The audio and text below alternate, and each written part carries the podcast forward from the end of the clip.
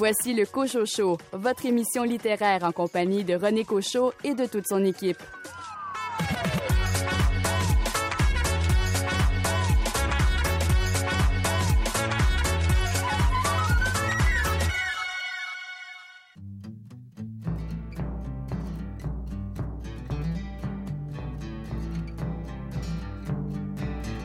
J'ai dans la tête un vieux sapin, une crèche en dessous.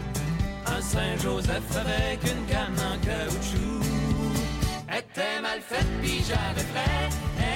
Quand je revenais de passer trois heures dans un igloo, qu'on avait fait deux ou trois gauches et girondous. J'ai devant les yeux quand je suis heureux une sorte de jeu. Qu'on avait eu une sorte de grange avec des bœufs. La même année où je suis passé, et le temps avec sa tête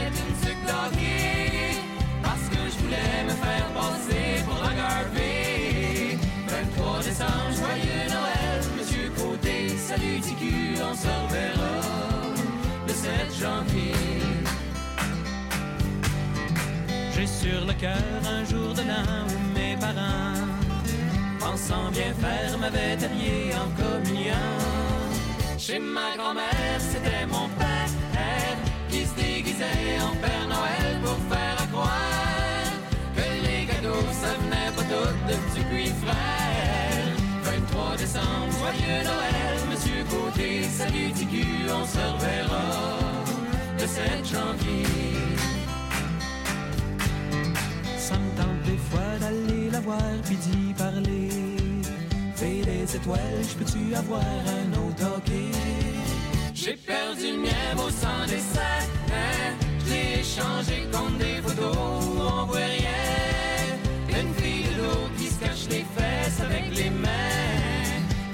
23 décembre, joyeux Noël, Monsieur Côté, salut Tigu, on se reverra le 7 janvier. 23 décembre, joyeux Noël, Monsieur Côté, salut Tigu, on se reverra le 7 janvier. L'année 2022 a souri à l'autrice Fanny Demeul qui a remporté deux prix littéraires. Fanny a remporté dans un premier temps le prix des horizons imaginaires avec son roman Islands, publié chez Québec Amérique, et elle a reçu également le prix Jacques Brossard pour ses livres Islands et Mukbang. On écoute une partie de l'entrevue que Fanny Demeul m'a accordée à propos de son roman Mukbang. Fanny Demeul, bonjour. Bonjour René, merci pour l'invitation. Ben, ça nous fait toujours plaisir de vous recevoir, Fanny. Fanny, après un thriller capillaire, place maintenant un thriller web alimentaire. Est-ce que euh, on peut dire que l'obsession vous fascine, Fanny? Tout à fait. Je crois, comme plusieurs personnes, que je suis pétrie d'obsession et j'aime beaucoup les exploiter à travers euh, mes écrits. ça devient en quelque sorte mes matériaux premiers.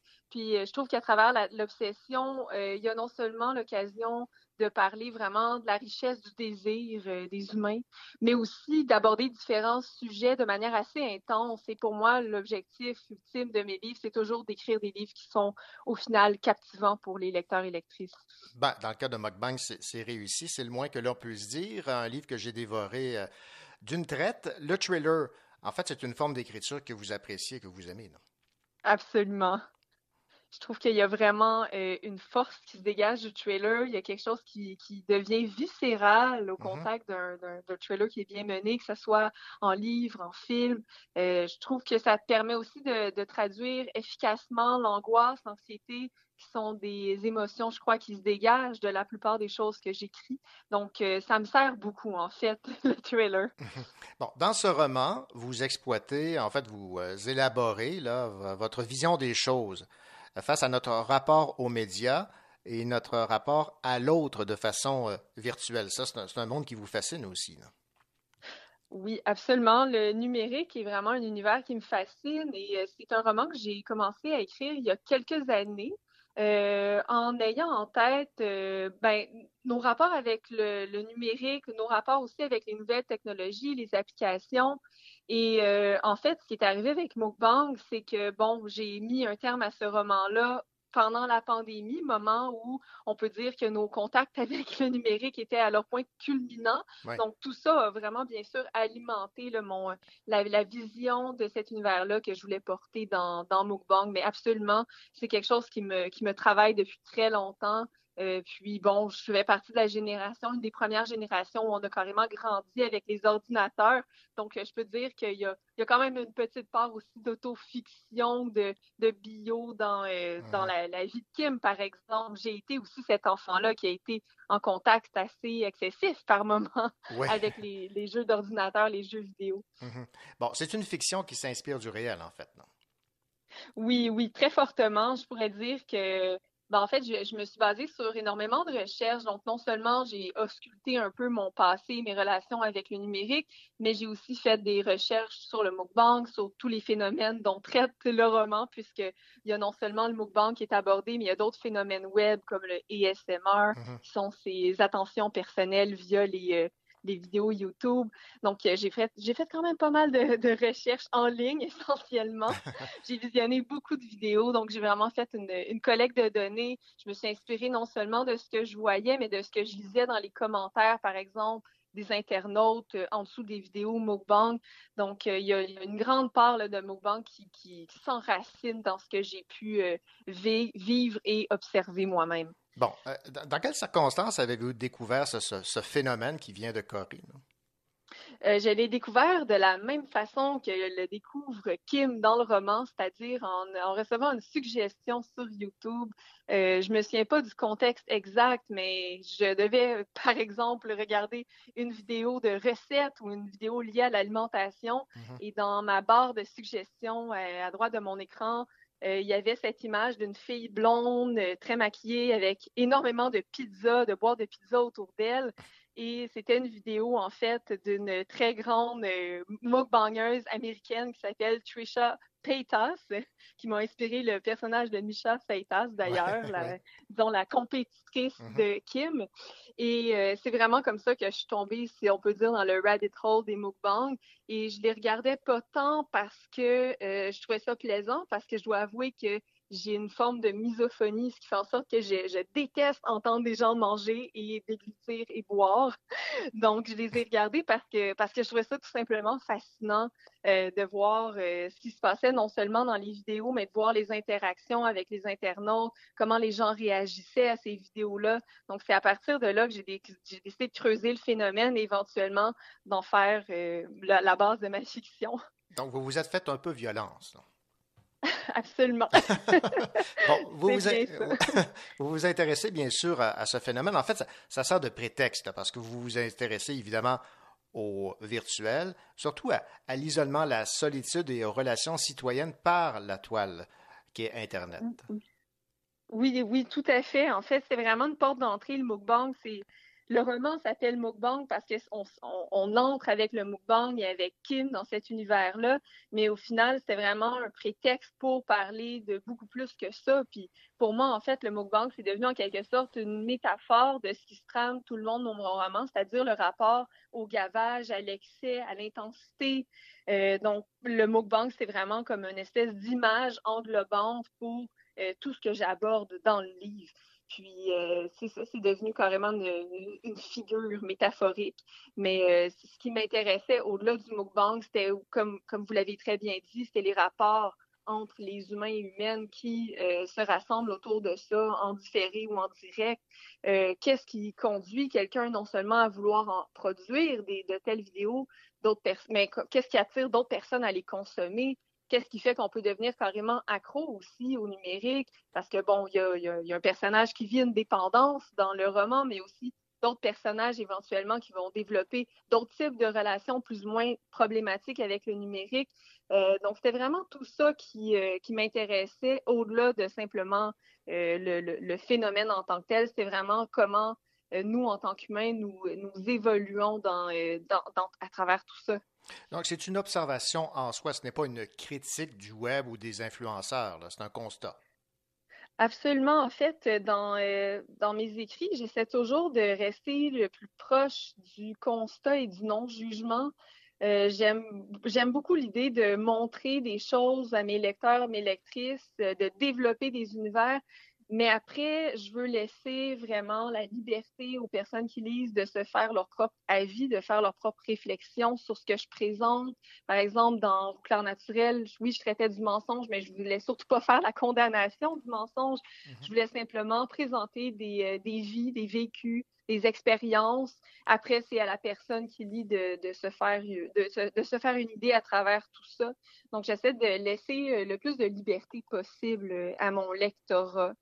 Et c'est sûr que du fait que mon, mon roman a quand même des tonalités inquiétantes et horrifiques, il y a quand même un, commentaire. Je veux dire, c'est quasiment, euh, c'est quasiment impossible hein, de présenter quelque chose de manière objective. Donc, c'est sûr que euh, ces tonalités-là, euh, un peu sombres, font en sorte que, bon, il y a quand même un aspect critique à mon livre. Il y a, au du moins, un signal d'alarme que je veux adresser aux lecteurs et aux lectrices pour le, leur, amener, leur ramener en fait à la conscience des, euh, des phénomènes plutôt malencontreux qui peuvent se passer en contact avec le numérique. Mais je voudrais surtout pas faire une condamnation ou une, une critique, disons, dévalorisante des personnes qui œuvrent sur le numérique, parce qu'au contraire, je trouve que c'est des personnes qui sont extrêmement courageuses. en fait, dans, dans, ma vision des choses, je les trouve extrêmement courageuses puisque c'est quand même un univers avec des, des architectures euh, qui sont euh, élaborés de manière froide et calculée et pas nécessairement de manière très éthique. Donc, de, d'œuvrer sur le web, je trouve qu'en soi, il y a un acte de foi, il y a un acte de courage absolu. Donc, euh, voilà, ça, c'est, c'est mon avis personnel sur la chose, au-delà, au-delà du livre lui-même. Ben, ça, nous force à réfléchir. Ça, ça, ça c'est sans équivoque. Maintenant, on découvre qu'il y a derrière la gloire tout ce qu'il y a derrière cette gloire qui était cachée, mais surtout qu'elle peut être très éphémère, cette gloriole, cette gloire. Oui. en fait, une des choses qui m'intéresse beaucoup sur, euh, sur le web, qui me fascine absolument, c'est comment euh, le mouvement est constant, comment tout est en constant remaniement. Euh, d'une semaine à l'autre, un YouTuber peut faire scandale et perdre 3 millions d'abonnés sur 7000. Donc, la, la, vitesse, en fait, à laquelle tout change, tout se passe, euh, qui est à la fois, euh, en fait, spécifique au web et un reflet, je trouve, de, des grands mouvements très rapides qui se passent dans, dans le monde actuel au-delà du numérique. Et euh, le, fait aussi que pour les personnes qui œuvrent sur le web, les, les YouTubers, les mukbangers, par exemple, euh, le scandale peut être à la fois euh, la mort d'une chaîne ou carrément son essor, dépendamment de comment la personne gère ça. Donc, c'est quand même, tu sais, on veut, veut pas, ces, ces grandes machines-là roulent un peu sur le scandale aussi. Et euh, c'est vraiment aux personnes qui sont responsables de leur propre chaîne de veiller à ce que ces scandales-là soient leur salut et non pas leur échec. Donc, c'est vraiment comment ces, ces personnes-là reprennent les rênes, rescénarisent un peu leur, euh, leur, euh, leur carrière carrément en ligne pour tirer leur épingle du jeu. Puis c'est un peu ça qui arrive avec un des, euh, des personnages. Et je vais pas, je vais pas aller plus loin dans mes explications parce que sinon je vais rentrer dans la zone du divulgateur. Mm-hmm. Mais il y a carrément un personnage qui est capable de, de, se relever, de renaître de ses cendres, tel le phénix après, mm. après le scandale. Mais en même temps, je pose la question aussi jusqu'où on peut tirer l'élastique et euh, aller euh, dans le recyclage du scandale avant de, de, de, se, de se, briser les dents. ouais, en fait, Donc voilà, j'essaie de montrer comment la ligne est mince mm-hmm. entre, entre carrément la vie et la mort, euh, la gloire et l'opprobre populaire là, en ligne. Eh bien, Fanny Demel, ça a été un réel plaisir de discuter avec vous de, votre nouveau roman, Mukbang. Et évidemment, on ne voit plus le web de la même façon après avoir lu votre, votre roman. Est-ce que c'était l'objectif? Oui, c'était c'était mon objectif. C'est pas mal toujours mon objectif quand j'écris de changer le regard qu'on porte sur mhm. l'habituel, sur ce qu'on voit pas nécessairement. Donc c'est euh, ça, c'est de, voir différemment. je peux pas dire comment on voit différemment après. Je veux laisser ce soin-là aux lecteurs et lectrices, mais, je suis toujours très contente d'entendre qu'on le voit plus exactement de la même façon.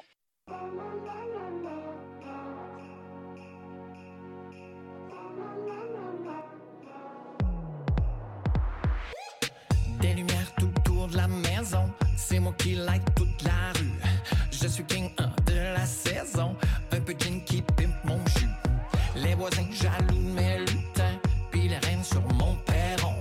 Le party drette sur mon terrain.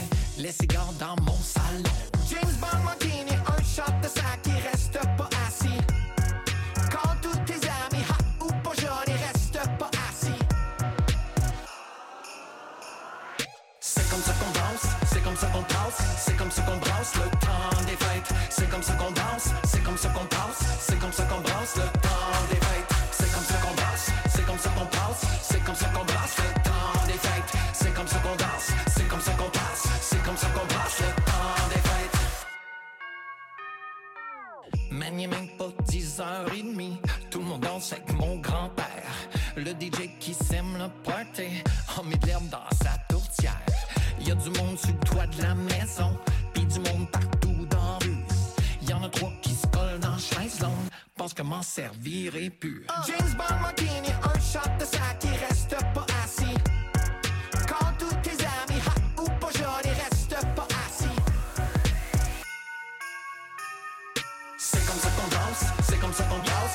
Passe, c'est comme ça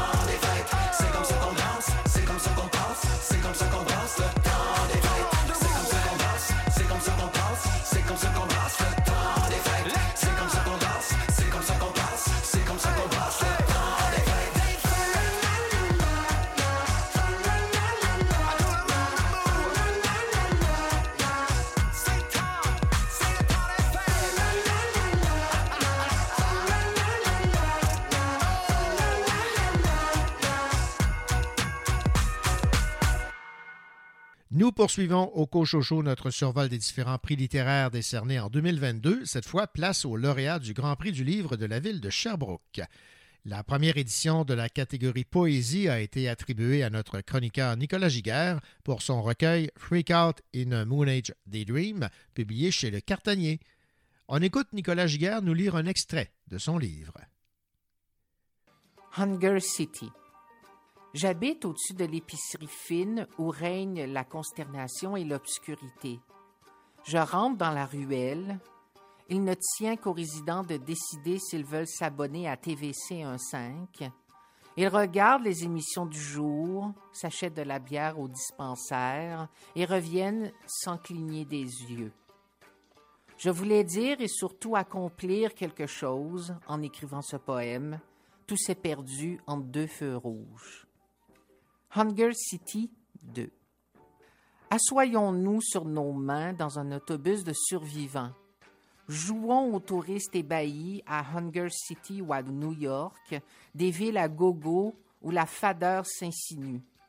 En ces temps de crise, nous pourrions écrire à nos proches, mais nos noms de famille sur les enveloppes seraient incestueux.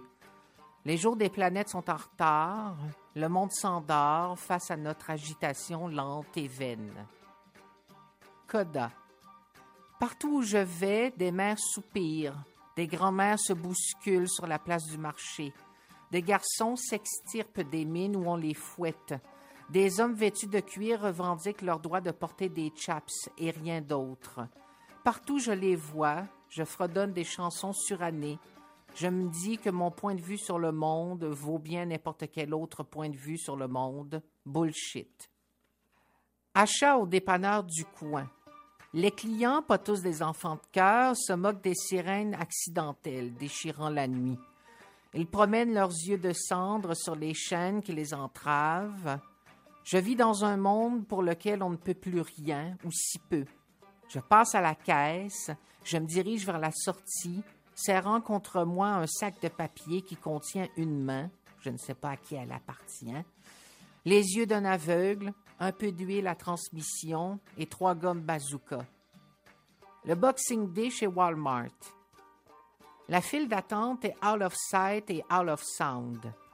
Halloween Jack, le responsable de la sécurité, est un vrai chaufferet. Il nous met en joue avec son pointeur laser et tire. Il force les hommes poilus à s'étendre sur la chaussée. Un policier s'incline et baise les pieds d'un prêtre, puis ceux d'une drag queen. Nous crions des noms de couleurs, vert, beige, gris, mauve, peau, pour meubler le silence, pour couvrir le vacarme. Comment savoir s'il restera des télés, des PlayStation 5 lorsque j'entrerai enfin? La peur me fait perdre tout bon sens. Les autres lauréats du Grand Prix du livre de la ville de Sherbrooke sont Antonin Marquis pour euh, le volet création littéraire avec la diversité des tactiques publiées chez XYZ. Et le Grand Prix du livre de la ville de Sherbrooke, volet essai, a été remis à Étienne Beaulieu pour son livre Les rêves du Hockpick, publié chez Varia. On écoute euh, Félix Morin, notre chroniqueur en essai, nous parler de ce livre.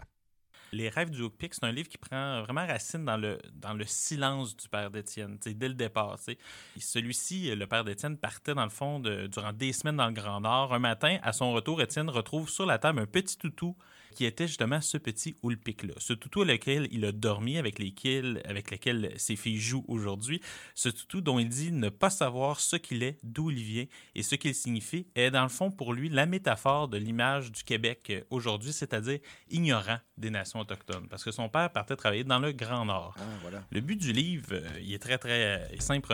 Il dit pour comprendre aujourd'hui à quoi rêve ce Houlpic venu du fond des âges, j'essaie dans ce livre de faire à l'envers la grande migration d'il y a plus de 40 ans, du Grand Nord jusqu'à moi, quand il est venu dans les vallées silencieuses de mon père se déposer au creux des bras d'un enfant du Sud, comme le font les harfans des neiges réelles qui viennent hiverner dans le sud du Québec, peupler les plaines désertées songer sans fin sur les vieux piquets de clôture éparpillés ici et là autour des granges abandonnées. C'est un livre qui est puissant, René, vraiment. Je l'aime vraiment beaucoup parce que c'est un livre puissant, surtout sur le rapport en fait qu'on entretient au Québec ou qu'on n'entretient pas, mhm. plus exactement, au territoire. Euh, le livre, dès le début, va parler de notre magnifique plateau Saint-Joseph. Euh, une splendeur. Euh, ben, et qu'est-ce qu'on peut y trouver, en fait, Renault, plateau Saint-Joseph? Ben, des commerces. Ah, mais, mais, lequel? Lequel est particulièrement emblématique pour ses excellents rabais sur l'essence? Le Costco. Exactement, dont nous sommes tous certainement membres. donc, ce qu'il va dire, puis moi, je, je pense que c'est difficile d'être plus d'accord que ça, c'est il dit Dans mon quartier, ils ont construit un Costco. Ils ont dû raser une forêt entière pour faire apparaître cette succursale de nulle part. C'est un terrain sauvage qui est encore intouché il y a quelques mois. C'est une catastrophe pour tous ceux qui vivent autour, pour les humains, pour les bêtes et pour les plantes. Il va poursuivre en disant À la fin de tout, quand sonneront les trompettes du jugement des hommes, quand les murs du temps s'effondreront, quand tout sera détruit et rasé, il ne restera plus aucune forêt, le monde sera devenu un gigantesque stationnement. C'est un peu déprimant. C'est un peu déprimant, mais c'est notre rapport au territoire, René. C'est l'entièreté. Quand penses, là, c'est, quelque chose qui Étienne entretient depuis Splendeur au Beau-Beckett. Il ne faut jamais oublier quelque chose avec le Beau-Beckett, surtout dans la tête d'Étienne, c'est qu'on n'est pas supposé l'avoir encore, le Beau-Beckett. C'est une aberration en Amérique du Nord qu'une ville garde en son sein à son plein centre une immense forêt ancestrale. Généralement, les forêts, la seule, le seul autre exemple que j'ai en tête, c'est le Mont-Royal à, Montréal. C'est le seul autre exemple de forêt en plein milieu d'une ville. Il va continuer. Euh, c'est ça, c'est que les Occidentaux ne savent pas habiter la Terre, en gros. Ils ne savent que gérer ses ressources. En ce sens, Étienne poursuit, d'après moi, son combat qui contre ce qu'on appelle le rationalisme occidental. Je vais essayer de m'expliquer. Parce que Étienne, c'est un bon romantique qui. Puis pour lui, le rationalisme occidental est en train de réduire toute possibilité de vie humaine sur Terre et euh, d'ailleurs, c'est pas seulement la vie humaine qui est détruite. Parce que dans cet essai-là, la figure du rationalisme, je sais que ça va un petit peu te surprendre, René, qui mais c'est incarné surtout par les chrétiens et les jésuites qui sont, euh, euh, pour Étienne, largement rationalistes. Je sais que ça peut sembler étonnant, mais il ne faut pas perdre de vue qu'une grande partie des Lumières, le siècle des Lumières, mm-hmm. et que même des cartes sont totalement compatibles avec le christianisme. Et c'est justement cette rationalité-là qui est venue à la rencontre des Premières Nations euh, au début, quand tout a commencé, qui a massacré le territoire. C'est-à-dire que mm-hmm. c'est cette vision-là du monde qui est arrivée. Euh, au moment où les, les euh, qu'on est arrivé en Amérique du Nord, les forêts européennes étaient déjà grandement rasées.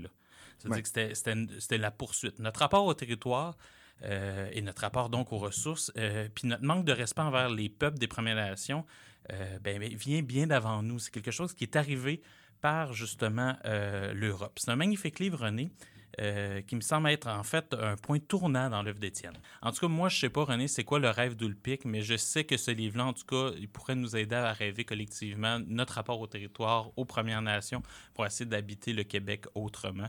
Et juste pour ça, ça mérite amplement de le lire.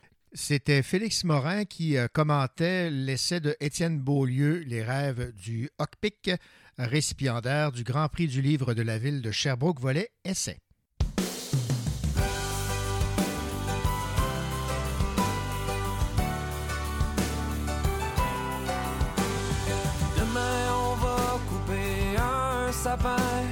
Derrière chez nous, dans le bois, pas trop loin. Noël s'en vient, l'hiver est en chemin. Je sais que t'as hâte à demain matin. Une étoile dans la nuit éclaire toujours les armes et tous ceux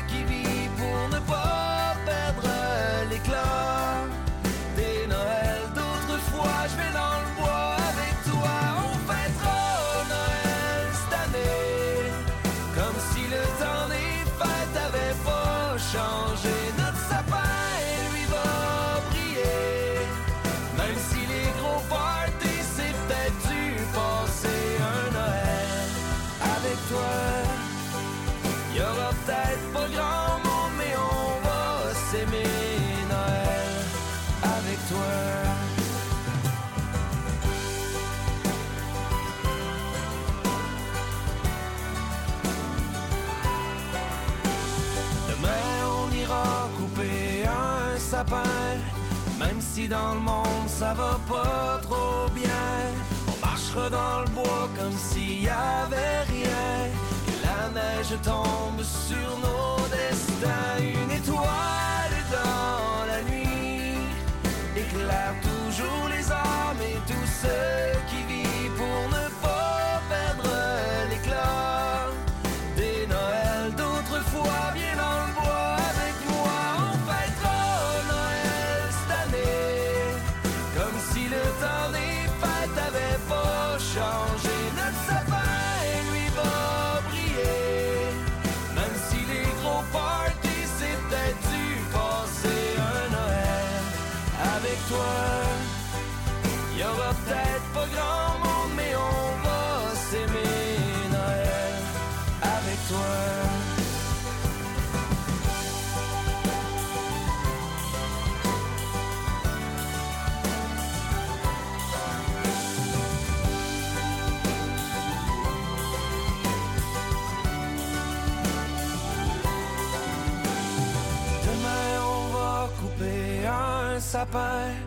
derrière chez nous dans le bois pas trop loin.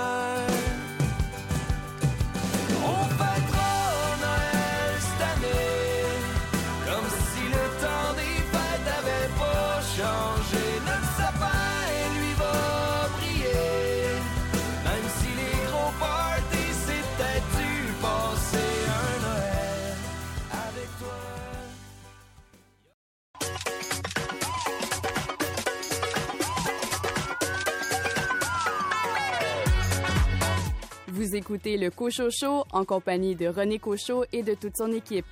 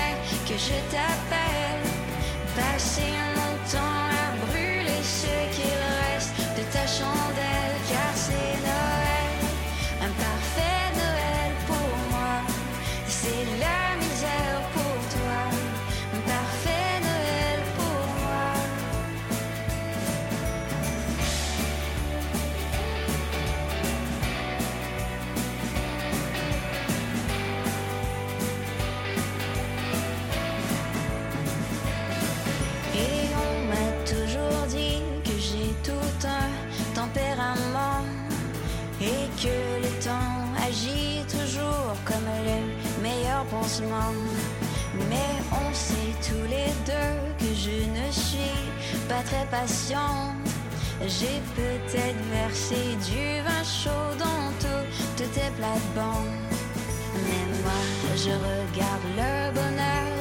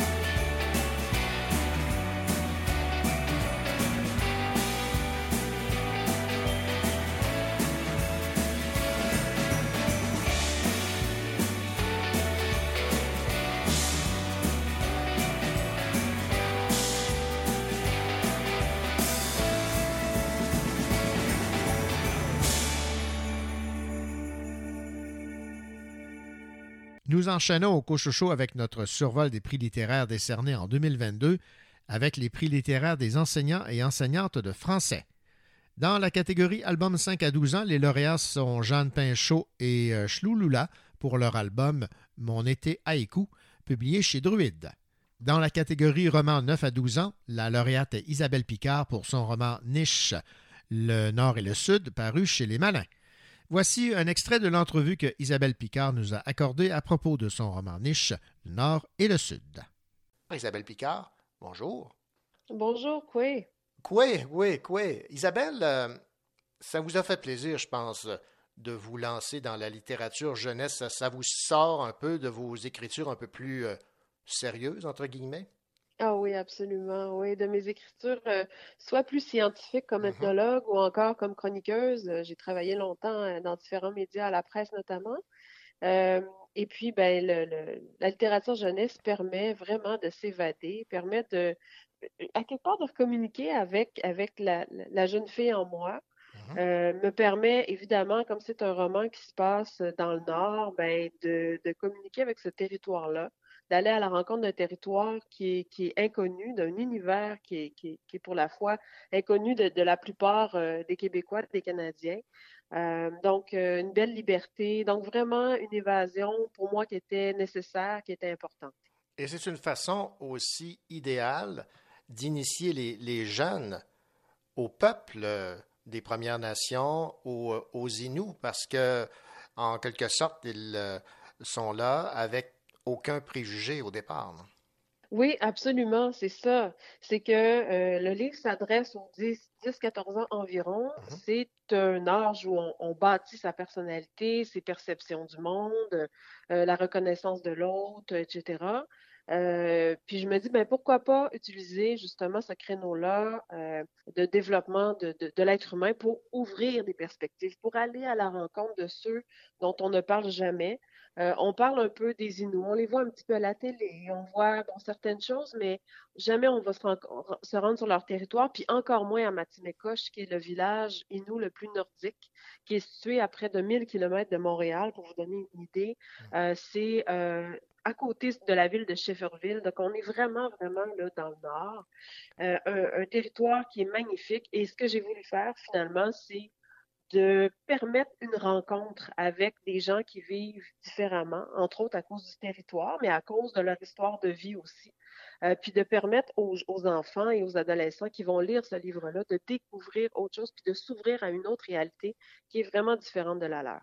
Bon, niche, le titre est bien choisi. Je pense qu'il y a deux significations qu'on peut donner là, à niche. Oui, tout à fait. Donc, niche en Inou, ça veut dire deux. Mhm. Donc, déjà, ça rappelle les jumeaux, ça rappelle bon, cette espèce de dualité euh, nord-sud, goffé, bon, etc. Mais niche, c'est aussi la façon d'être autochtone. Euh, c'est un petit mot qu'on se dit entre nous, c'est niche, t'es niche. Donc, c'est cette façon d'être avec notre humour qui est particulier, avec notre vision du temps aussi qui est peut-être plus euh, plus singulière, plus, particulière, plus lente.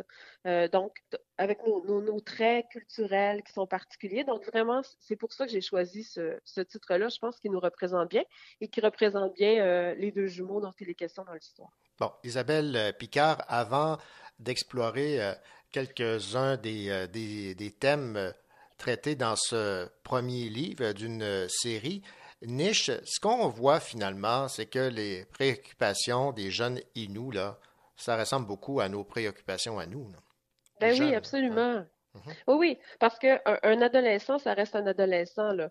Euh, mes deux personnages principaux, ils ont, ils ont 13 ans, donc vraiment euh, les premiers les premiers amours par exemple les premiers amours les, les premiers euh, l'amitié la mm-hmm. l'importance de la famille euh, on découvre son histoire aussi l'histoire bon peu importe qui on est à un moment donné on va se poser des questions sur son peuple d'origine évidemment donc là à travers leur grand-mère qui va leur raconter hein, l'histoire de leur communauté de leur peuple ils vont découvrir toutes sortes de choses puis ils vont commencer à s'intéresser euh, à des, certaines injustices. Il va y avoir une maladie aussi dans la famille qui va venir bouleverser leur monde. Donc, ce sont des choses que peuvent vivre n'importe quel adolescent. Donc, pour moi, c'était important de, montrer, oui, des différences, euh, étant donné le territoire, la façon de vivre, le fait d'être autochtone aussi, bon, etc. Il y a des mm-hmm. différences, bien sûr, mais il y a plein, plein de points communs. Ce sont des jeunes qui s'amusent, qui vont en skidoo. Euh, je veux dire, ils écoutent des, games de hockey le samedi soir. Donc, tu sais, il y, a, plein, plein de points communs. Puis c'est important pour moi de rattacher parce que je veux créer une rencontre à travers ce livre-là. Bon, vous l'avez mentionné, là, il y a deux des éléments dans votre réponse, la motoneige et le hockey. Parlez-moi de l'importance, de la symbolique de l'aréna au village, parce que ça en dit beaucoup. Oui, oui. Ben, l'aréna, elle est, elle est euh, en fait dans, dans, la réalité, parce qu'évidemment, c'est un roman, mais qui est basé sur une certaine réalité. Pour moi, c'est important quand mm-hmm. même. Euh, il y a à, à, à à Shefferville, il y a eu pendant longtemps des, des mines de fer qui ont été là. Et, et, dans les années 80, quand les mines de fer ont fermé, il y avait plein d'habitations qui avaient été bâties pour les travailleurs. Il y avait bon, l'aréna qui avait été bâtie, il y avait un hôpital, il y avait différentes choses. Et quand la mine a fermé, les propriétaires de la mine ont décidé de raser la plupart des maisons, même si les Inuits qui étaient là, qui étaient juste à côté, en, en avaient besoin parce qu'il y a une crise du logement au niveau autochtone. Euh, et, quand, quand, a été le temps de, de, vouloir raser l'aréna, le détruire, ben, les Inuits se sont mis devant en disant non, non, là, vous touchez pas à l'aréna, laissez-nous au moins ça. Mmh. Donc, ça, c'est un symbole qui est très, très fort et ils ont réussi. Donc, ils ont réussi à conserver cet aréna-là. Euh, un aréna qui bon, oui, on, va faire des, équipes de hockey, mais c'est une très, très petite communauté. Donc, on ne peut pas avoir les catégories comme dans le Sud, le, 2A, puis le, A, puis plein de catégories différentes. C'est pas possible. Donc, souvent, les jeunes vont se regrouper 9-12 ans, puis ils vont faire une équipe, même s'ils ne sont pas nécessairement au même niveau. Euh, mais c'est quand même intéressant d'évoluer pour un plus jeune avec des plus vieux, puis etc. Euh, donc, le symbolisme de l'aréna, il, est quand même fort. C'est une espèce de prise de position en disant, ben là, non, laissez-nous au moins ça. Puis, le sport est, quand même important pour les Premières Nations. Euh, on a, de tout temps, on a bougé. Si on regarde chez les Iroquois, il y avait, la crosse. On a toujours quand même bougé. Puis la sédentarité forcée, la mise en réserve, a fait en sorte qu'on pouvait plus. Puis je pense que un symbole comme celui-là, le hockey, le Nord, etc. Euh, vraiment, il y a plein de programmes qui existent dans, plusieurs communautés au niveau du hockey notamment. Donc, c'est vraiment, vraiment euh, important pour les jeunes. Puis, je voulais, c'est un lien aussi avec le Sud. Euh, je, voulais, je voulais le mentionner, je voulais le noter, je voulais qu'il y ait ça dans, l'univers de, Léon, notamment, le, personnage masculin principal. Bon, parlons maintenant des différents thèmes qui sont abordés. Parce que ce n'est pas très, très loin de nos préoccupations, nous, francophones. Je vais vous citer ici en page 43. Moi, je ne parle pas beaucoup le Naskapi, mais je le comprends. J'ai été élevé surtout en français avec ma mère et en inou avec mon père. Chez nous, on commence une phrase en inou et on la termine en français, même si ma mère n'aime pas beaucoup ça. S'il y a des langues qui sont à, protéger, comme nous cherchons à protéger notre langue française. Mm-hmm. Oui, absolument. Les langues, autochtones euh, sont en, perte de vitesse. Euh, on, dit que d'ici 2020, euh, je pense, 2025, pardon, il restera une dizaine de langues euh, bien parlées au Canada. Donc, c'est quand même très peu. Mmh. Euh, il y a beaucoup de travail qu'on doit faire. Il y a beaucoup de travail qui a été entrepris quand même dans les dernières années. mais c'est intéressant de voir quand on se promène dans les cours d'école, notamment dans les communautés Innu, euh, les gens vont parler en inou, mais on va entendre beaucoup de mots en français, les nouveaux mots, ordinateur, euh, je ne sais pas, littéraire, bon, peu importe, les, nouveaux mots technologiques. Euh, il y a beaucoup d'efforts qui sont faits, comme je le disais. Puis pour moi, c'est important dans ce livre-là d'avoir des phrases en inou mm-hmm. pour montrer un peu la réalité. Évidemment, le livre ne pouvait pas être en inou. Personne n'aurait pu le lire, ben, à part les inou, bien sûr. Mais, mais c'est important de, de, présenter cette langue, cette langue-là aux Québécois, euh, aux, gens qui vont, aux francophones qui vont lire le livre déjà. Euh, c'est une espèce de prise de position que j'ai fait à travers ça aussi. Mmh. Puis c'est une, une, un hommage que j'ai fait à la langue Innu aussi, à ceux qui l'ont conservée puis qui la, qui la parlent encore aujourd'hui. Et, et, je me suis rendue à Matinécoche il y a une vingtaine d'années, c'était vraiment ça. Hein. Les jeunes parlaient un petit bout Innu, un petit bout français. Euh, la communauté de Kawashikama est collée, c'est une communauté qui est Naskapi, qui est une autre nation. Et ils sont collés. Alors souvent, on a comme. Et eux parlent anglais et Naskapi. Donc, on a les quatre langues qui se parlent. C'est merveilleux. C'est merveilleux d'entendre tout ça. Euh, des jeunes qui sont qui sont polyglottes, c'est magnifique. Et j'ai voulu un peu rendre hommage à, à, ça à travers le livre. C'était Isabelle Picard qui nous a parlé de son roman Niche qui a remporté dans la catégorie roman 9 à 12 ans le prix des euh, enseignants et enseignantes de français. Nous poursuivons notre euh, présentation des auteurs qui ont remporté ces prix. Dans la catégorie roman 13 ans et plus, la lauréate est Marie-Ève Bourassa pour son roman Parasite, tome 1, La guêpe, publié chez La Bagnole. Cette fois, on va écouter notre chroniqueur Richard Mignot nous dire ce qu'il pense de ce livre. Je vous l'avoue, j'ai un faible pour Marie-Ève Bourassa. Uh-huh. Depuis cette trilogie Red Light, je suis la carrière de cet auteur avec beaucoup d'intérêt. Assez pour lire ses premiers écrits, même son excellent livre Élixir qui relatait un peu la petite histoire des cocktails. Alors, quand j'ai appris que Marie-Ève écrivait un roman pour la jeunesse, je me suis bien promis de sauter sur l'occasion pour retrouver mon adolescence et voir comment elle mettrait son écriture, son style, son talent au service d'une histoire pour les jeunes. Eh bien, mission accomplie. La guêpe, premier tome de la série Parasite, est tout à fait réussi. Une très bonne histoire, des personnages de jeunes bien campés, une thématique actuelle et une langue, une écriture à la mesure du talent de Marie-Ève Bourassa. L'histoire. Il fut un temps où le village de Saint-François de l'Avenir portait bien son nom. Grâce à la mine d'amiante, la ville était prospère et il faisait bon y vivre. Mais la fermeture de la mine a tout changé. Saint-François n'a plus d'avenir, juste un passé glorieux. Alors, pour les élèves de l'école Odyssée, leur milieu de vie n'a rien de réjouissant. Surtout pour Billy Boisvert, nouvellement arrivé, elle a subi un déménagement qu'elle n'a pas désiré et vit des difficultés d'adaptation à son nouvel environnement. Un drame survient, la mort d'Antoine Rivard, un jeune de 15 ans. Rien n'est simple, on meurt pas à 15 ans. Surtout, on ne s'enlève pas la vie à cet âge-là. Billy assiste impuissante aux funérailles de cet ami avec qui elle partageait secrètement quelques confidences. Puis, les funérailles sont perturbées par le chant inapproprié de Stephen Bourdage, massacrant de façon imprévue une chanson de Nirvana pendant la cérémonie. Quelles sont les motivations de ce jeune ado troublé pour perturber les funérailles? Rien n'est simple à Saint-François de l'Avenir. Qu'est-ce qui se cache derrière cette mort? Certains émettent l'opinion que la guêpe est responsable. Mais qui est cette guêpe? Une application sur WhatsApp où quelqu'un se cachant derrière l'image d'une guêpe s'immisce insidieusement dans la vie de chaque adolescent en retirant sur chacun des informations pouvant lui servir à faire chanter ceux qui se prennent à son jeu. Un jeu qui n'en est pas un, malheureusement. Billy, au péril de sa propre vie, tentera donc le monstre en s'approchant virtuellement de la bête. Pour découvrir ce qui se cache derrière cette guêpe, elle devra se laisser prendre dans le piège. C'est un pari très dangereux. Marie-Ève Bourassa a déjà fait la preuve qu'elle maîtrise parfaitement les codes du roman noir. Avec sa trilogie sur le Red Light, elle a démontré son talent à construire une histoire bien étoffée, à tricoter une intrigue et à lui insuffler une bonne dose d'intensité. Travail difficile chez les adultes, le pour la jeunesse ajoute une complexité un peu plus grande.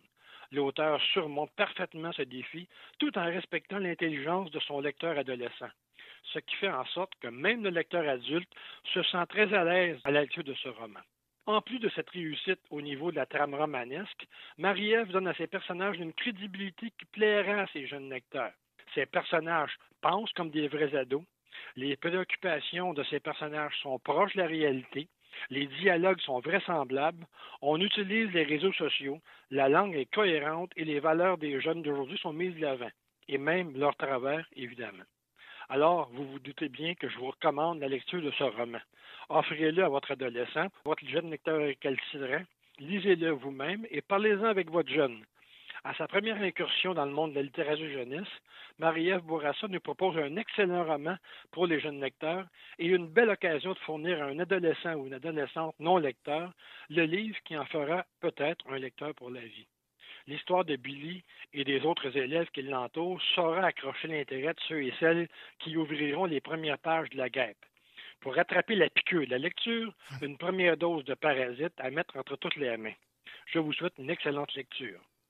À propos de Richard Mignot, il est le lauréat avec Émilie Guilbeault-Caillé du prix littéraire des enseignants et enseignantes de français dans la catégorie nouvelle pour leur ouvrage De racines et de mots, Persistance des langues en Amérique du Nord, publié par les éditions du Septentrion. Finalement, dans la catégorie poésie, les lauréates sont Joséphine Bacon, Laure Morali et Lydia Metsokocho Paradis pour leur livre paru chez Mémoire d'Encrier.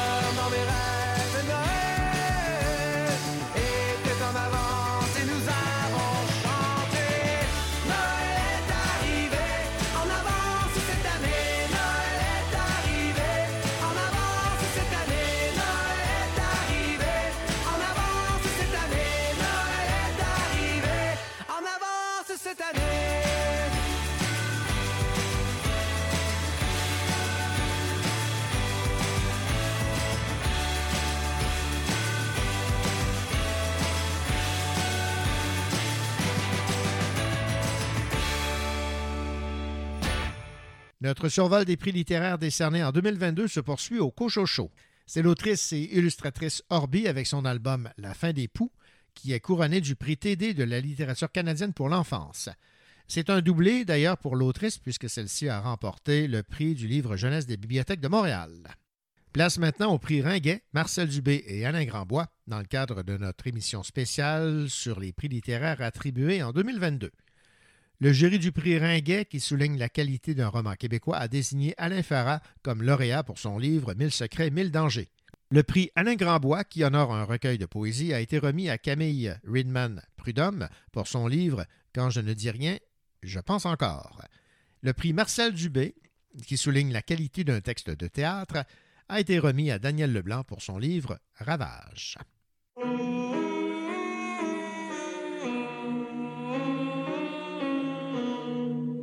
Le sentier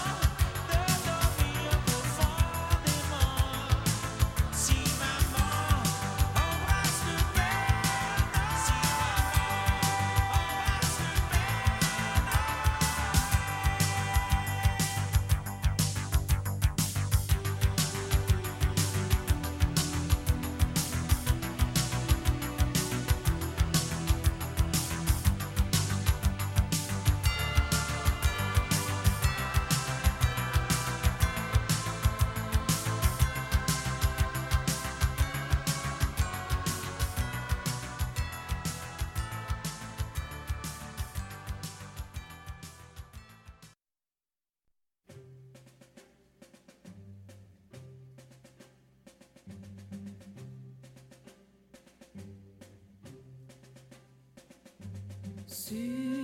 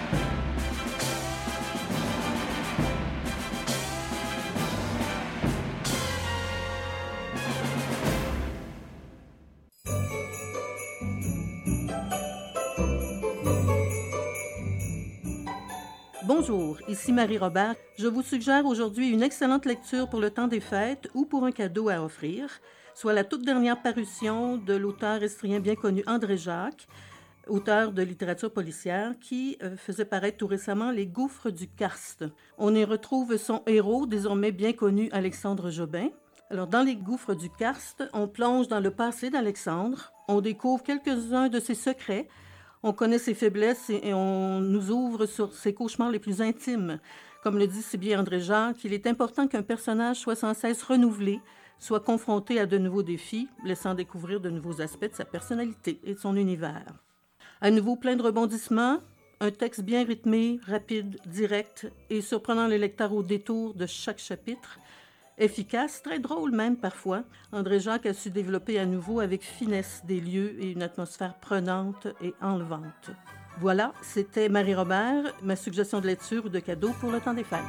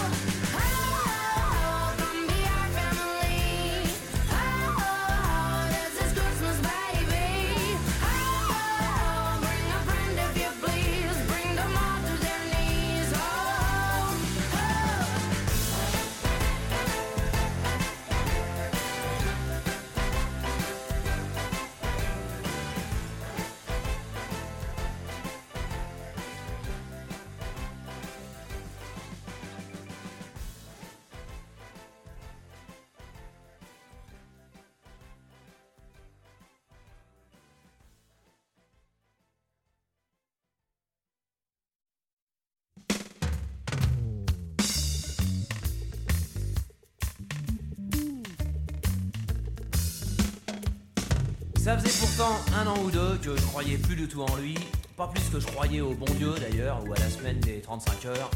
N'empêche que bon, par acquis de conscience, j'ai mis mes Santiago devant la cheminée. Vu qu'on était le 24 décembre, peut-être que le Père Noël se pointerait, hein, va savoir. Alors il est bienvenu, mais manque de bol, dis donc. Avec l'antenne de la télé, il s'est emmêlé les guiboles et s'est vautré dans la cheminée. Il s'est rétamé la gueule par terre sur ma belle moquette en parpaing. Il y avait de la suie et des molaires. Le Père Noël est un crétin. Petit Papa Noël, toi qui es descendu du ciel, retourne-y vite fait bien fait avant que je te colle une droite, avant que je t'allonge une patate, que je te fasse une tête au carré. Lui avais demandé comme cadeau une panoplie d'agents de police, une super boîte de mécano, une carte du Parti Socialiste. Carrément amené pot de balle, avait pas dû recevoir ma lettre. J'avais peut-être pas mis le code postal qui correspond à sa planète. N'empêche qu'il s'est pas gêné, il m'avait déjà ruiné la moquette. Dans le canapé s'est écroulé pour se la ruche à la nisette. Il m'a descendu la bouteille, à lui tout seul le saligo. Dès que le pinard l'a fait pareil, le Père Noël est un poivreau. Petit Papa Noël, toi qui es descendu du ciel, retourne-y vite fait bien fait avant que je te colle une droite, avant que je t'allonge une patate, que je te fasse une tête au carré. Il était bourré comme un polac le mec, dis. Il a fait un boucan d'enfer. Il a fouillé toute la baraque en chantant des chansons vulgaires. Il a ravagé mes plantations, toute ma récolte de- d'herbes de Provence. Veuillez me passer l'expression, il a gerbé dessus. Quelle élégance Il s'est barré vers 5 plombes du mat avec mes bottes, mon blouson, tout ça. Il m'a chouravé aussi ma gratte. Il m'a juste laissé le boxon. Gonflé le mec, hein. Heureusement que ma femme était pas là, je vais te dire heureusement, parce qu'il serait barré avec, hein, il serait pas gêné. Je veux plus jamais le voir chez moi. Le Père Noël, c'est un pauvre mec. Petit Papa Noël, toi qui es descendu du ciel, retourne-y vite fait bien fait avant que je te colle une droite, avant que je t'allonge une patate, que je te fasse une tête au carré. Petit Papa Noël, toi qui es descendu du ciel, retourne-y vite fait bien fait avant que je te colle une droite, avant que je t'allonge une patate, que je te fasse une tête au carré. Allez, casse-toi. Arrache-toi de là. Monsieur, d'abord, je te signale que t'es même pas un vrai Père Noël. T'es un vrai cambrioleur, oui. Le Père Noël noir, t'as déjà vu ça? Ça existe même pas. Dieu est noir, le Père Noël, il est, il est normal. Non, non, les bottes, non. Non, le blouson, oui, mais les bottes, non. Non, je vais appeler la police. hein. S'il vous plaît. Non, sortez, faites pas les cons. Comment? Présentement Il n'y a pas de comment présentement. Si tu veux, euh, vieux, j'estime que bon, tu n'as pas. Comment? Non Je dis pas que, les bottes, bon, les bottes, je les file si tu veux. Mais le blouson, euh, non. Si, aussi Bon, d'accord. Ok, les bottes et le blouson. Ma femme? Oui, elle est là, oui, tu veux la voir? Dominique Il y a un mec, je veux te voir.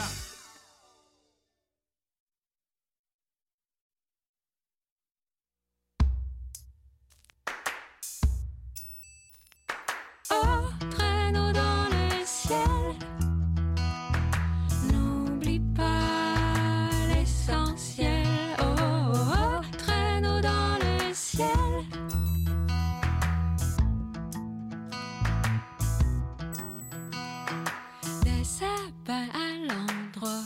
sur des sapins à l'envers. L'eau calme de la rivière reflète une guirlande de conifères. Ton grand cœur se resserre sous des airs méchants. Je me change en pierre et en guirlande de sentiments. J'ai dit des mots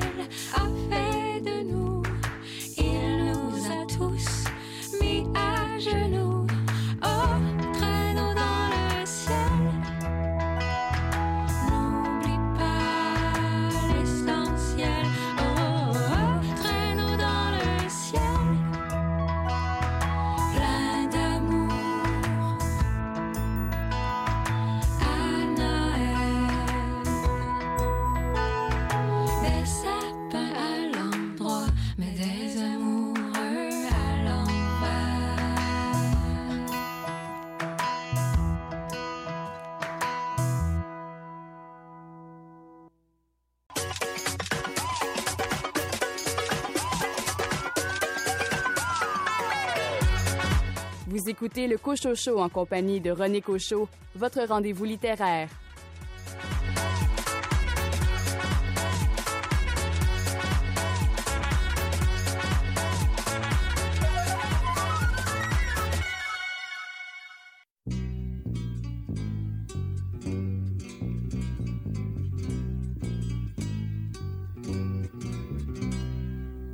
puis aujourd'hui, ben, c'est Noël.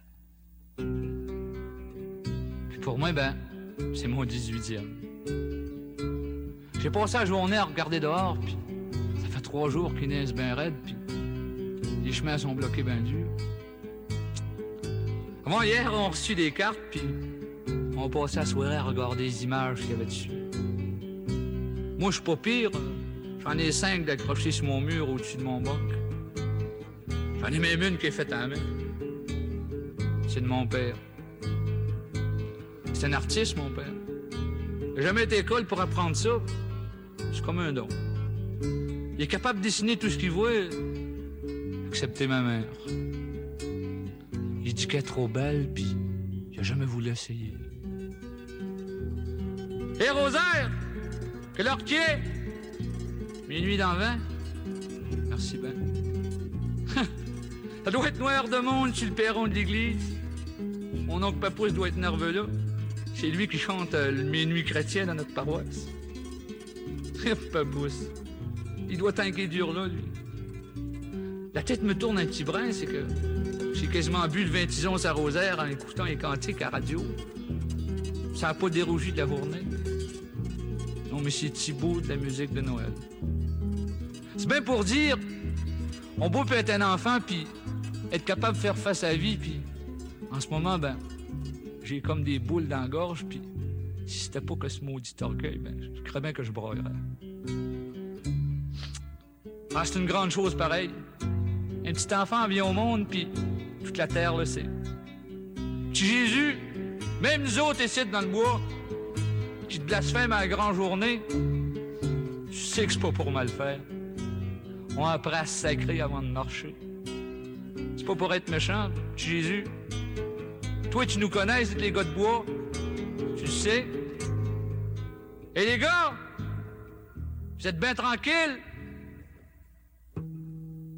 7, 8, 9, 10, 11, 12.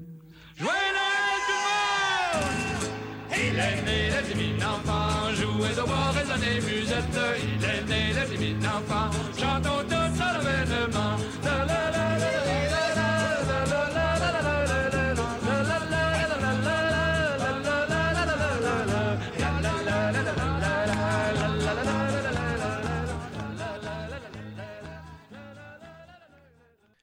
Je vous rappelle que nous faisons un survol des prix littéraires décernés en 2022 au Cochocho. Le 19e prix littéraire des collégiens a été décerné à Caroline Dawson pour son très beau roman Là où je me terre.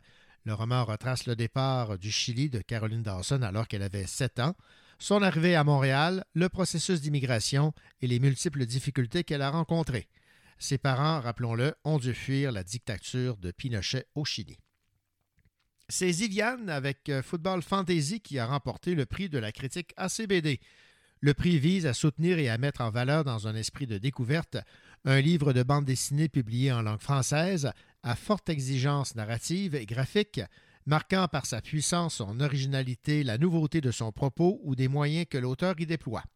Voici les commentaires de notre chroniqueur et libraire David Lessard-Gagnon à propos de cette bande dessinée Football Fantasy de Ziviane. Donc, c'est ça, grande œuvre euh, de Sviane qui nous gâte avec un récit euh, dans lequel elle nous fournit des trucs qu'elle nous a déjà fournis à quelque part. À savoir le ton Sviane, je l'ai retrouvé, un humour, une sensibilité aussi, une créativité par rapport à la, à la bande dessinée elle-même.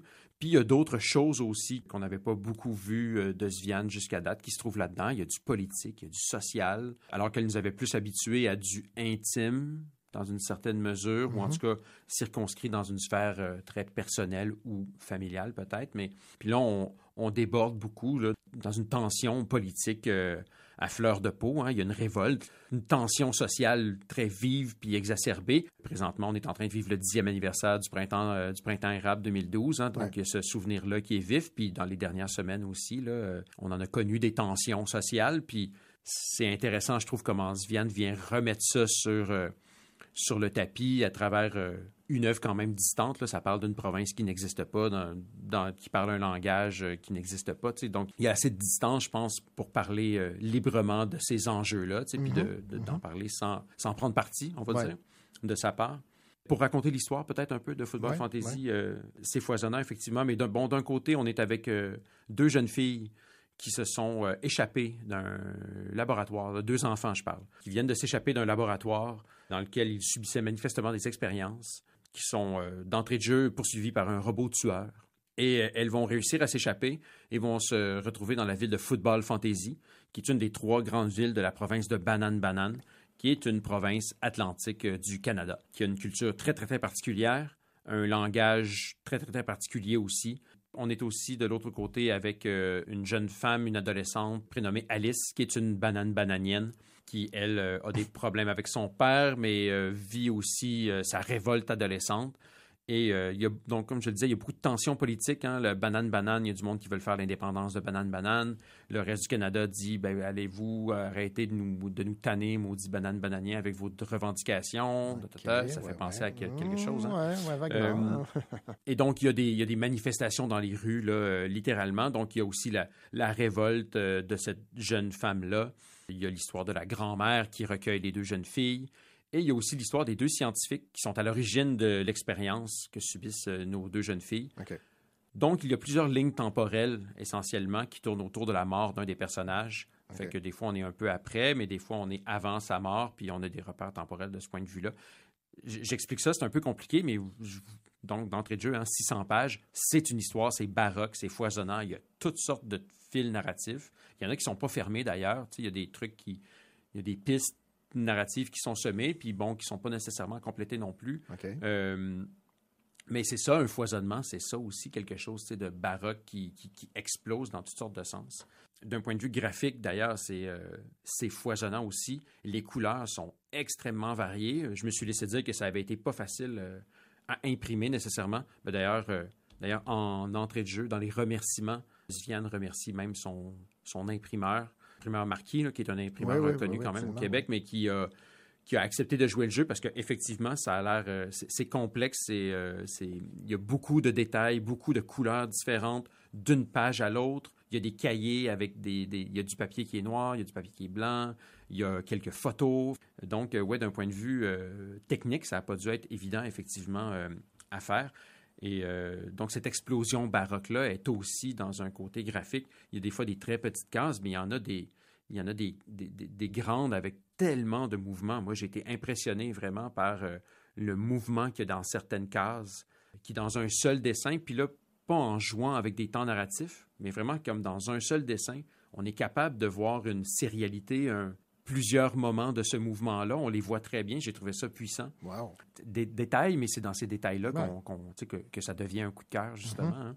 L'autre aspect, peut-être, qui est euh, très original puis qui fait triper ma fille, là, euh, 100% là. Ma, ma fille de 6 ans, quand elle est tombée là-dessus, là, elle a lu les cases où ça parle en banane-banane. là, elle était comme, qu'est-ce qui se passe, papa? Je comprends pas. Euh, Parce que le banane-bananien, c'est donc les mêmes mots que le français, Ouais. strictement les mêmes mots, mais ils sont juste mis dans un ordre. Je vais vous en lire, là. je vais en trouver. Là. Il y a Alice qui dit Il boire ménisque. Plonge ménisque. OK, go. Ou cette autre case Panico, petite route, île ramée, longeux, shitheads. Cloche! ah, ah, ah. Fait que vous voyez, tu sais, c'est. Ouais, ouais. c'est- D'accord. Mais ça lâche pas, ça. Puis Mhm. c'est pas juste à quelques moments. Ça traverse la bande dessinée. Puis on en vient à, à être pas capable de comprendre. Là. Je suis sûr qu'il y a du monde qui se sont mis à la tâche de traduire le banane bananien parce qu'on se rend bien compte quand même qu'elle a travaillé la syntaxe puis la Ouais, grammaire de a- cette il y a une langue-là. logique là, derrière. là. Oui, il y a une logique derrière. Quand on fait du comparatif Mhm. entre certaines séquences, euh, on est capable de déterminer des mots puis de les traduire en français-français. OK. Fait que oui, euh, elle a élaboré effectivement un langage, puis quand les gens disent ces choses-là, elle a au départ, j'imagine, élaboré des phrases en français parce que c'est facile, à, c'est compréhensible ce qu'ils disent, même si ça n'a aucun, Aucun sens. sens. Fait que là encore, il y a comme un tour de force quand même, Ben oui, euh, quand même ben puissant. oui. Donc, euh, coup de cœur sur toute la ligne, tant sur le plan narratif que sur le plan des illustrations, de la couleur. C'est une œuvre majeure. C'était David Lessard-Gagnon qui euh, parlait de la BD Football Fantasy de Ziviane, récipiendaire du prix de la critique ACBD.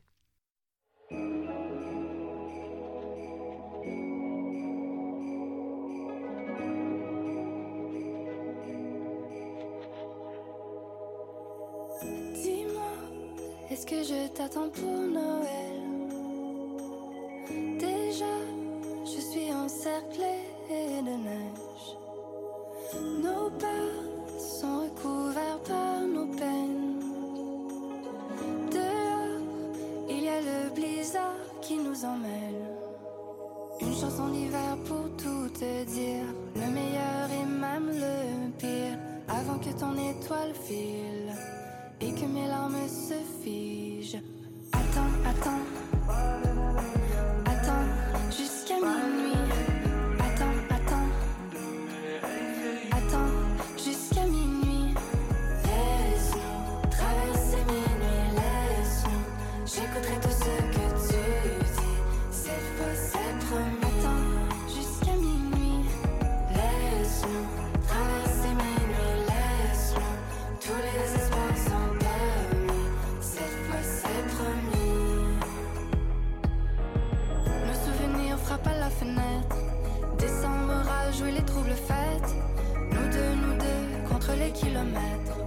Chargé d'épines comme les sapins verts. Souffle sur le feu pour aviver la braise. L'insomnie réveille la première étincelle. Si on faisait un vœu avant la fonte des neiges, rallumer l'étoile que j'ai failli perdre. Attends. Attends,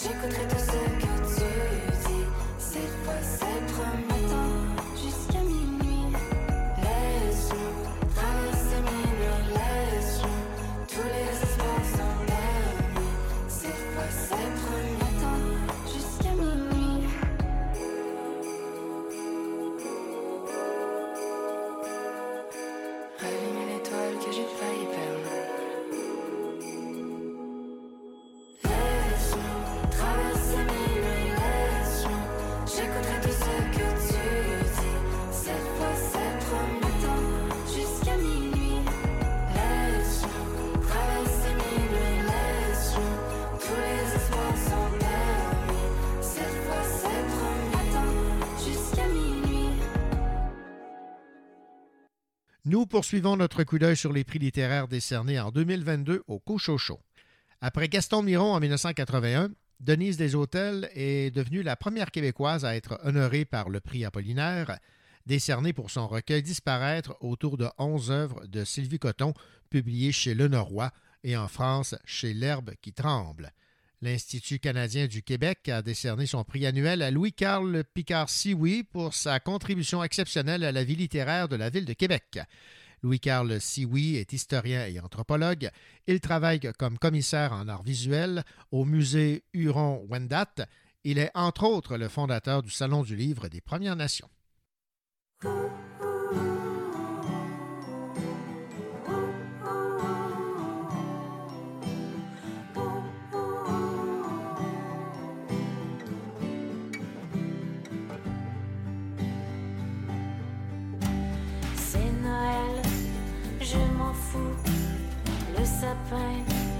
Je m'en fous.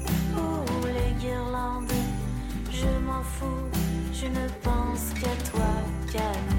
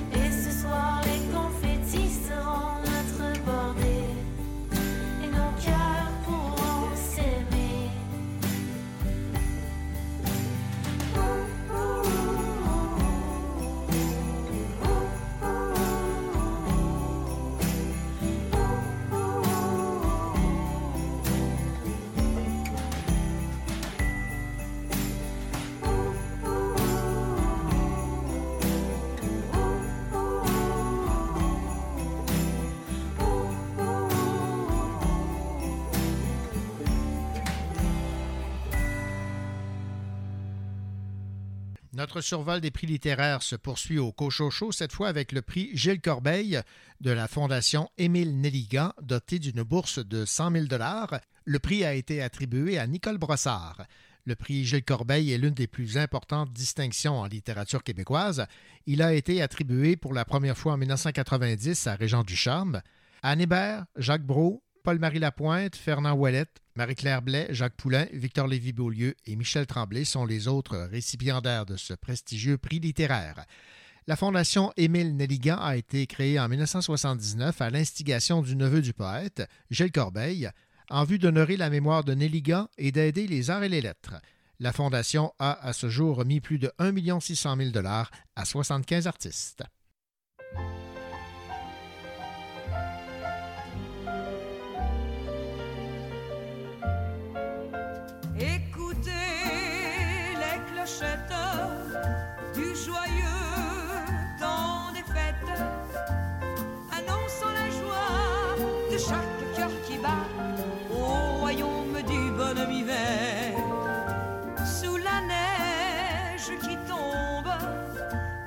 Le traîneau vagabonde, semant tout autour nos chansons d'amour au royaume du bonhomme hiver. Le voilà qui sourit sur la place, son chapeau, sa canne et son foulard. Il semble nous dire d'un ton bonache Ne voyez-vous donc pas qu'il est tard? Il dit vrai Du feu, je t'emmène. Allons nous chauffer dans l'intimité Au royaume du bonhomme hiver?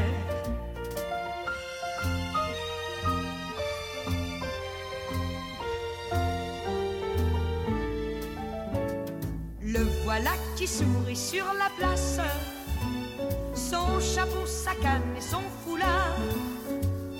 Il semble nous dire d'un ton bonasse, ne voyez-vous donc pas qu'il est tard?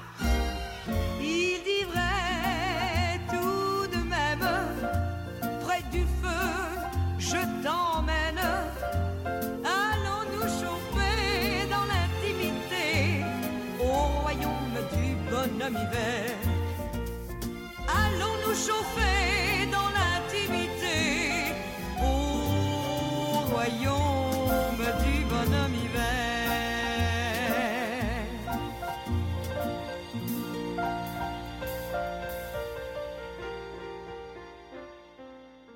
C'est ainsi que se termine cette édition spéciale du Cocho Show euh, consacrée au euh, prix littéraire décerné en 2022.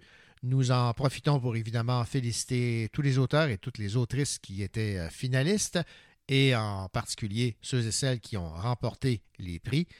Je vous souhaite une excellente année 2023. On se retrouve la semaine prochaine. Allez, au revoir. Et n'oubliez pas, en 2023, c'est la même chose qu'en 2022. Nous vous souhaitons de belles lectures.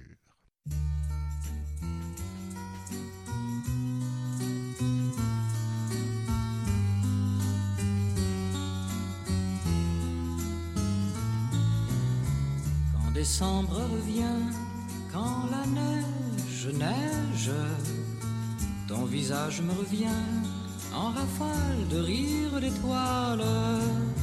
C'est nous deux à l'envers, quand mes rêves rêvent. À ces Noëls rouges et verts, nos huit ans, nos amours d'hiver. Marie-Noël, Marie-Noël, petite fille, joujou fragile, petit Noël de mes Noëls d'enfant. Quand décembre revient, quand résonne, sonne, minuit mon cœur se souvient des manèges de boules de neige, tes petits grands yeux verts et ta bouche rouge faisait tourner à l'envers mon traîneau, mon soleil d'hiver. Marie-Noël, Marie-Noël, petite fille, joujou fragile, petit Noël de mes Noëls d'enfant. Plus décembre revient, plus la neige neige, sur mes Noëls rouges et verts, mes huit ans, mes amours d'hiver.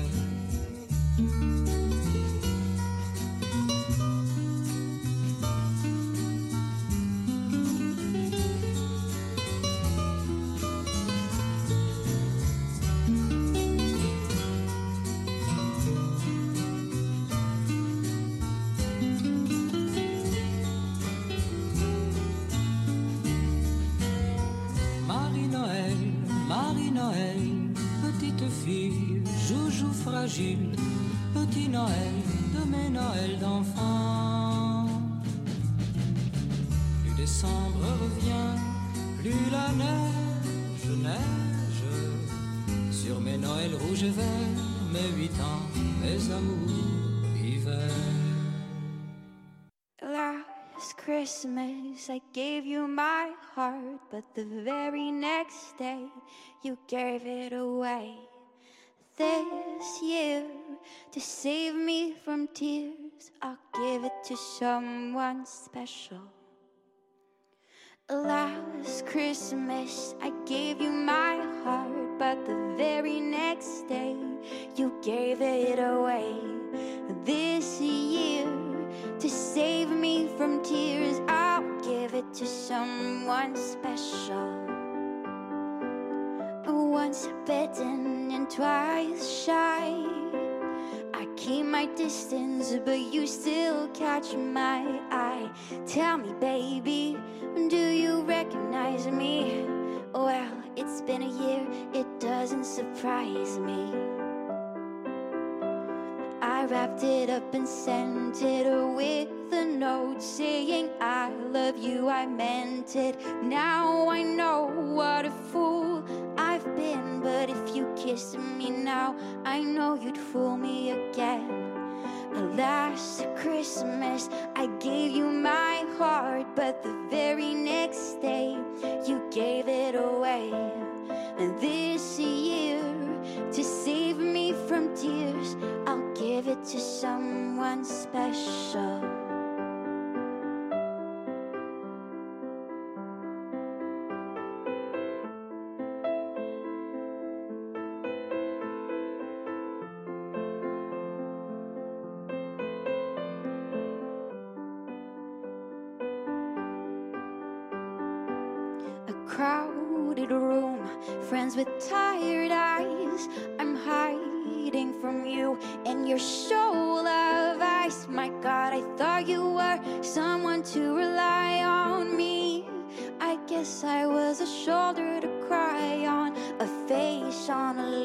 With the fire in his heart.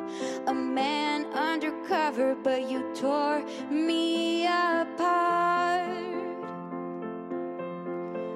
Now I have found a real love, you'll never fool me again.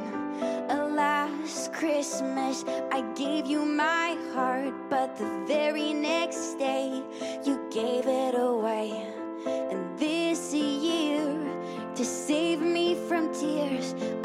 Give it to someone special.